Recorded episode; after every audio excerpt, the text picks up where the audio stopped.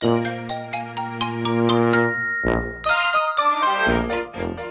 い、まずインスタで、えーはいお話ししてって、で、その後は、なおちゃん先生のスタンド FM に、えー、8時半からは、こちらそうですねで皆さん、よろしくいただければと。はい、よろしくお願いします。はい皆さん、続々とありがとうございます。ありがとうございます。あ本当になんか良かったです。お久しぶりで。ご無沙汰してます。何度かやってね、お話ししてましたけれども、そうですね。なんか直接こうやってお顔見ながらお話しするの久しぶりかもしれないですね。はい、よかったです。今日はペットと防災ということで、よろしくお願いします。よろしくお願いします。ありがとうございます。すいません、ちょっとサラ先生が、あの、すごく神々しく輝いていらっしゃるにもかかわらず、ちょっと画面が暗くて大変申し訳ないんですけど。あの、編集し、編集ちょっと私もエフェクトかけとこうかな。これ、なんか、明るくできたですかまあ、あの、やりながら、ちょっとあれしたいと思います。はい。言ってますね、私も髪切りたいので、先生みたいなの買っていいなと思いまして。いやいや、タイ先生はちょっと長い方が多分美人さんなんで、その方がいいですよ。買ってるんで。はい。あの、本当に、ね、あの、ペットの防災と、はいそうですね。えっ、と、ちょっとね、時間も限られてますし、しかもね、内容が結構盛りだくさんなので、はい。どんどんと進めていきたいと思います。ははいい。そうですね。ではい、今回は、あのちょっとね、経路を変えて、この、この前ですね、私も自分のインスタライブの方で、ペットと防災のお話を、私の住んでいる横浜ですね、横浜市の例を挙げてお話をしたんですけれども、私からサラ先生にですね、あの、イギリスの、うん、あの、ペットのそういった防災対策とか、そういったものがあれば、ぜひ教えてくださいということを、ちょっと今回はあの私からね、ご質問させていただこうかなと思っています。はい。そうです。の事情と補足について、ちらっとだけ以前、えーはい話の流れで、えー、お伝えしてたことがあったかもしれないんですが、まあ、その時もね、思ったんだけど、私、まあ、イギリスにいて、ただ、あの、実際に私がイスタったっていうことが、あの、やっぱり、あ、で私の声が反響しちゃってるかもしれないけど、大丈夫かな私の方は大丈夫ですね。皆さん大丈夫ですか？声聞こえてますか？わかれば言っていただければ。はい。はい。私の声がなぜから、そして、反響してます？聞こえづらい感じですかね？はい。でも、一応やってて、はい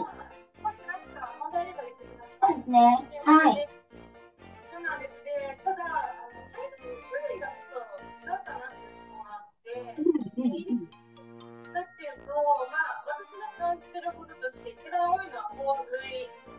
リスク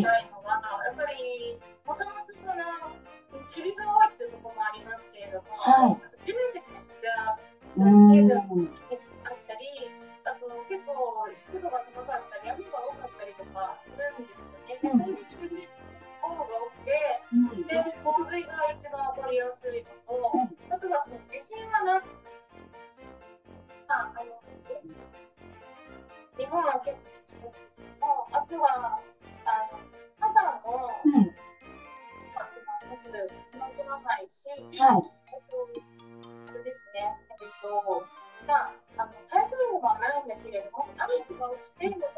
かなり来るような感じで、で、それからあとは最近っていうのは、えー、地球温暖化による、東京で、えー森林火災みたいな、うん。リスク高くの洪水と山火事みたいな感じで、でも、どっちも、圧倒的にやっぱり考えるべきなのは洪水対策なので、はい。ちょっと、あの、違ってくる、対策としては違ってくるかなと思うんですけれども。大体で言われてるのが、あの、まあ、その洪水ってその津波と違うので、その興奮のせいで家が壊れるみたいなことがないんですよ。なるほど。大体は洪水起きて水浸しになって浸水しても、まあ、一個目は水浸しなんだけど、2回は必要性みたいな、あの2個も過ごせるみたいな感じになるので、大体その、って言って、他には避難指示が来れば避難するってことなんですが、あの、その時にワンチャンネットが、うん、1階に、2階に置いてった人がいるんですよね。置き去りのままっていうことですか？はい、ただ、うん。あの、ちゃんと食事うん。大量に買って3日以上分の食を僕が用意して置いてるっていう形だからこの前も洪水が起きてニュースになった時にうん。あの避難してるところの映像が出てくるんですけどその方がこう話されてるとは猫を食べてああ。パンを食事とお水を置いて帰って、えー出ていくってお話しされてて、ああ、そういう、基本的には同行をしてくださいっていうことでは、なんか日本の場合は最近はやっぱり同行避難がは基本になっていて、で、これがちょっと議論を呼んでいるところはあるんですけれども、こう同行を一緒にね、連れて逃げたところで、やっぱり避難先がないっていう事態に今なっていることがちょっと問題になってるんですけれども、イギリスの方では必ずしも、その同行避難というように、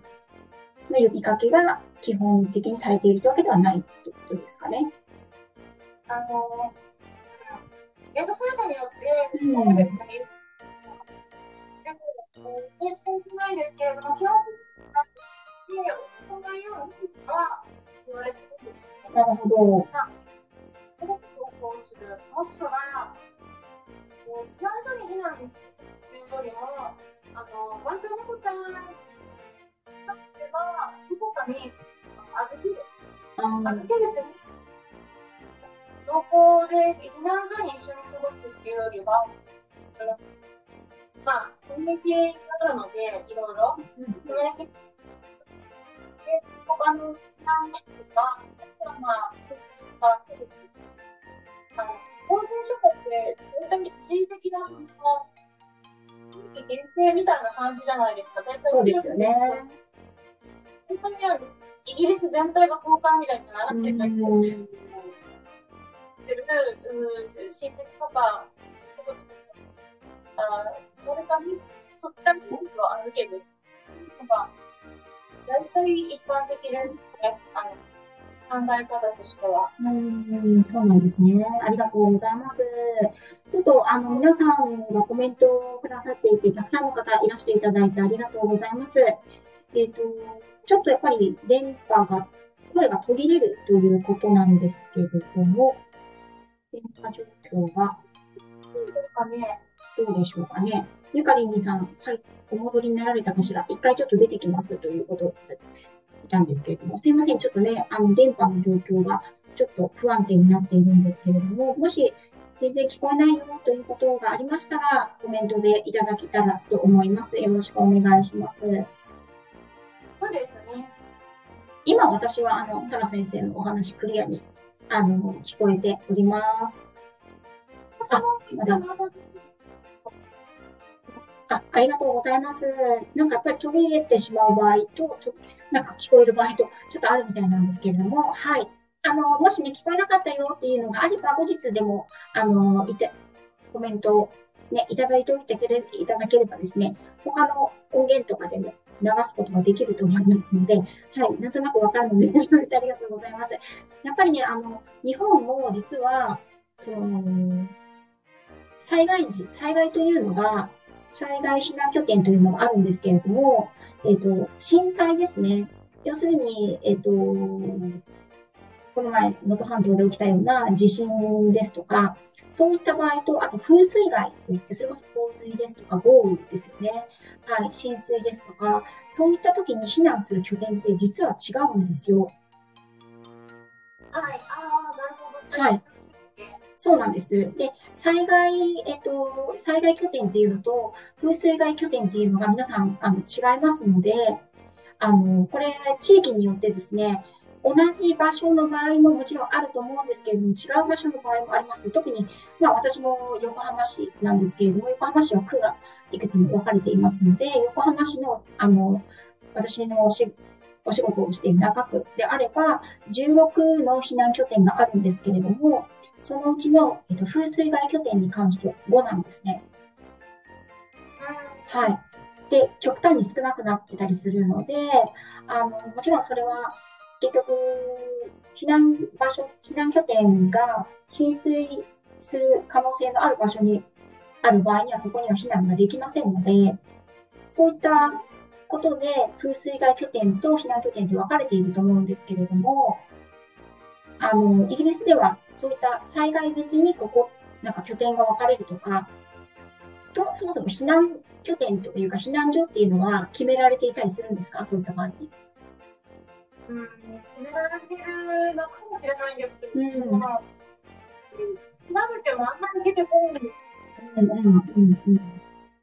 まあ、基本的には個人で行動するって感じで、あの、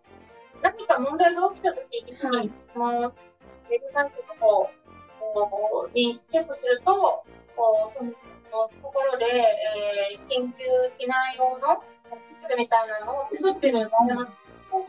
たときに、そういうウェブサイトが作られて、ここに、なんとか、見せるところで、情報が出たりするので、えー、その時にそこの施設のところに行く人は行くんだけど、私はあんまりこの利用するっていうの前提で考えてで、大体僕もそうなんですけど、番手猫ちゃんに対しては、大谷預けて言ったが一番多いんではないかなって思ってなるほど。の場合は、2回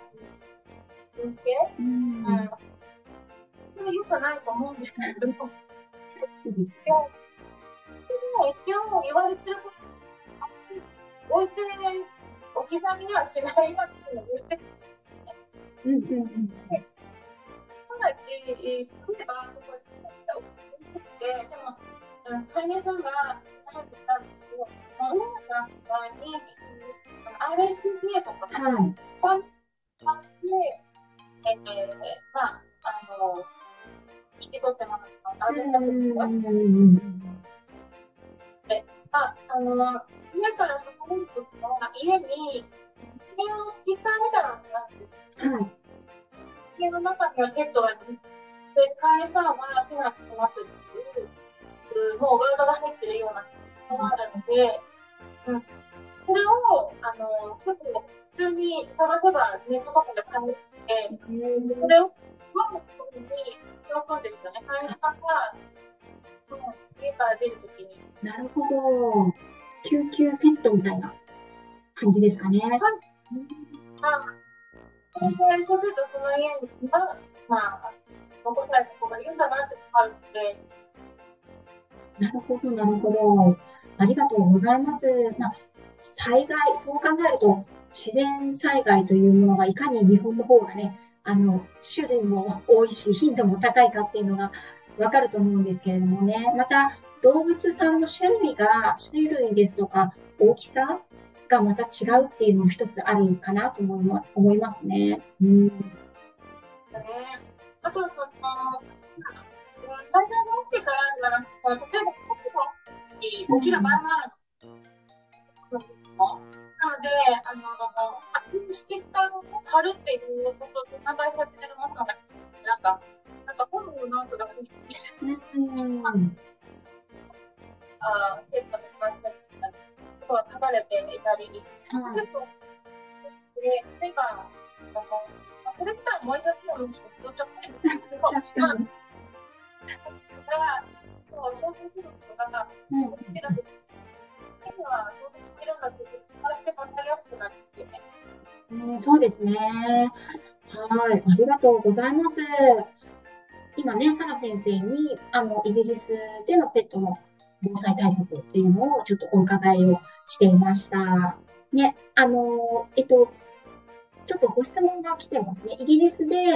えー、ペットさんを置いて避難されるという場合には、自動給餌器を利用するんですか？ということですけれども、いかがでしょうか？そうです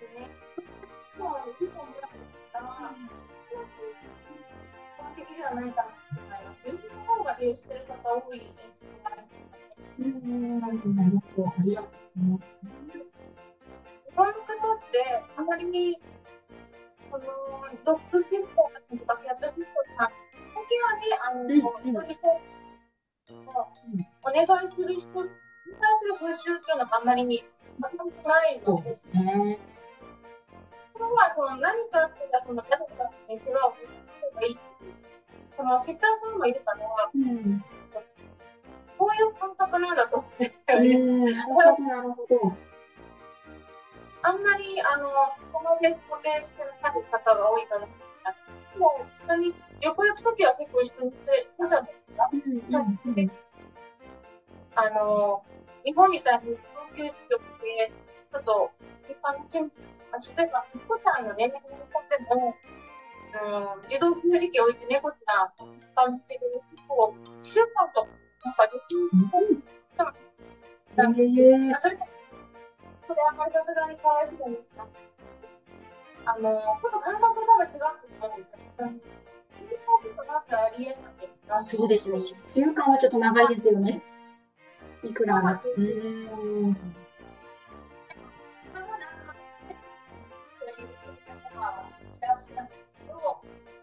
あんまりそういうなるほど、わかりました。ありがとうございます。質問ありがとうございました。で、えっ、と、実はですね、えっと、8時30分から場所を移動してのお話の予定なんですけれども、えっ、と、あと7分、6分というところになってきたので、えっ、と、本当はね、あの、私とサラ先生、交代交代で質問してっていう、あの、感じだったんですけど、ちょっとね、時間の関係でもしよろしければ、あの、猫ちゃんのトレーニングについて、サラ先生にお話をしていていただきまして、私早めにあのスタンド FM の方に行って準備をさせていただいて、で、えっと、サラ先生には猫ちゃんのあのトレーニングについて、ちょっとこのままお話を続けていただいて、で、えっと、まあ、5分、10分、切りのいいところで、あの、スタンド FM の方に移動していただければと思うんですけども、いかがでしょうか？そうですね。はい、ありがとうございます。で、私からのもう一つの質問というのが、えっ、ー、と、その、日本でもね、あの、平常時からペットのしつけですね、あの、災害時のためにペットのしつけをしておきましょうということで、まあ、日本における二大ペットといえば、ワンちゃんと猫ちゃんということで、ワンちゃんのしつけとかトレーニングっていうのは皆さんにも、あの、非常に受け入れられやすい概念ですし、あの、昨今やっぱりそういうことが必要だよねという認識は皆さんあるんですけれども、あの、まだまだ猫ちゃんに関しては、その、猫ちゃんの防災のためのしつけって何があるのとか、うん、そもそも猫ってトレーニングとかしつけってできるのっていうご質問が皆さんにもきっとあるんじゃないかなと思って、実際にね、猫ちゃんと暮らされ、暮らしていらっしゃいますし、ジョバンニちゃんにも、カンパネッラちゃんにもね、トレーニング、しつけを施していらっしゃるサラ先生に、ね、この際、どんなしつけをどんな風に2頭に、2匹にね、教えていたのかっていうのを、ちょっとお時間の許す限り聞いていきたいと思います。で、私はちょっとね、あの30分過ぎになりましたら一回落ちますけれども、あの皆さんしっかりお耳を暖房にして 聞いていただければと思います。はい。では、猫ちゃんのしつけについてお聞かせいただけますか？そうですね。本当に、本的なところからで、ワンちゃんまあ、結構普通に毎日やってることかもしれないんですけれども、猫ちゃんの場合も、半分つけるところだったりしたり、基本的にはつけたことがない方がもう大多数で、はい、ですとか、あと、リードつけたりっていうところからなんですが、それはまだ前に書いて、だって、知らない方が本当にいいんですね、猫ちゃん。なるほど。なので、私も、あの、家庭に引き取った時は、もうすでに1回増えたので、はい、誰も同居員で、うちってもほぼ、うん、されてなかった？うんうん。問題ありとされてた猫が聞くだだから最初は抱くこともあんまり好きでもないし、ちょっとあんまりあの嫌なことしようとするものなら、多分飲んでうーんあと、本当に抱っこするところからですが、こう、出してくるためにも、あの、最初こう、触るところからなんですけど、抱っこのに慣れて、抱っこするに、これはちょっと、あんちゃんもそうだと思うんですけど、低くて、あこうなりやすい子の方がくっつけ打ちやすいんですよ。今、こういったおやつ、そうですね。こう好奇心旺盛で食欲旺盛で、もう、こう食べるものを出したら、喜んで食べてくれるしてので、まず、まず、小金の方がしてくれたけれども、そうですか。やっぱり、こう、おやつ見せながら、うん。こっちに、こう、それで触ったやつが出てくるところから、で、その後が、少しずつこう、これ毎日ですよ。毎日うん。好きな同じことを繰り返していくんですけど、見せながら、はい。ああ、あげるで、こんな少しずつステップを積んで、だんだん上げて、レベルを上げていく。で、まあ、抱っこ、抱っこステップでも、あの、でもないですね。あの、うん10秒かけたできるから、もう、あのクリッカー、まあ、ちょっとクリッカー、はいクリッカーな、はい抱っこしちょっとでもさせてもらったら、抱っこして、持ってあげる。うんうんうん何回も何回も繰り返して、そうですねはい。あの、抱っこできる方もだったと思うけど、まず、抱っこし、な抱っこはね、嫌いな方だと思ってる。本当ね、もう、あんまり好き。そうなんですねだから、結構キャリアバッグに入れるのすごい大変、苦労されてる方、本当に多いので、多いですねこもじゃ今、あのご質問いただきまして、えっ、と、ココ 4AS さんですかね。ありがとうございます。えっ、と、夫が地域の防災団の代表で、避難訓練を定期的にしています。ペットの同行避難で避難の準備をするだけでなく、猫たちも実際に避難訓練に連れて行くと良い。いざとなると思うようにはいかないと思うと言います。私も確かにそうだと思いますが、以前キャリーに入れて集合場所に行く、集合場所まで連れて行くだけでも3匹とも嫌がっていたので引き返したのですが、先生、皆様どう思われますか？ということですよね。はい。いかがでしょう、さん先生。2匹の猫ちゃんの飼い主さんということで。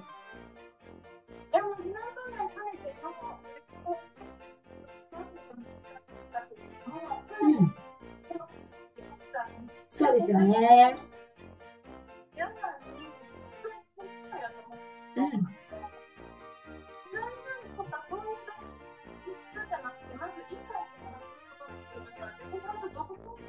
なんですけど全く、一緒です。はい。あの、そう車のが楽しいから、そこから、なんかこう、うん、そうですね。はい、あの、でも、突然も全部やるのってうん。なので、まずは本当に応募する。あそして、えあの、キャリアが長く入れるから、で、そこに、キャリアバッグがあのずっと動かしてくる。で、キャリアバッグの中で、こう、とか置いてったり、うんうんこんなにもしたり、はい。とかもそこで、えー、お水飲んだり、ご飯食べたりできるようにして、とかっていう方が、キャリーバッグの中に入れる、かけるようになったら、今度、あの、体ですよね。そうですね。はい。はい。僕もちょっとこう思っちゃ。まあ、私も5分以内でいいかもしれない。ん。どっか行くぐらい。そうですね。ですようん。その時もやつはあげたりするんですけど、はい。はい。やっぱり、まあ、インタビうん、やっぱり報酬できたことに対してきちんとそのご褒美というか条件付け、これをや、こういうことしたらいいことがあるっていうのを、そういう約束をするっていうのは、これは犬でも猫でもトレーニングの基本だと思いますね。うん。はい。うんうん、そうですね。うん。ね、なんかこう、避難訓練ってなると、なんだろう、時間とかも決まってるし、他の方もいらっしゃるし、なんか間に合わなかったらって思ってしまうかもしれないので、まずは、そのペットさんたちと一緒に、うん、お出かけをするっていうことから、それも一種のね、避難訓練だと思いますので、そのキャリーバッグに入るっていうことが、まずま基本的に一つと、あとはお出かけで楽しい思いをするっていうことが、やっぱり一つ、うん、いいことかなというふうに思いますね。はい。ありがとうございます。それではですね、私は一足先に、えっ、と、後半戦ですね、サラ先生からのご質問、えっ、と、東日本大震災の後の被災ペットさんの収容施設での体験ですね、私の体験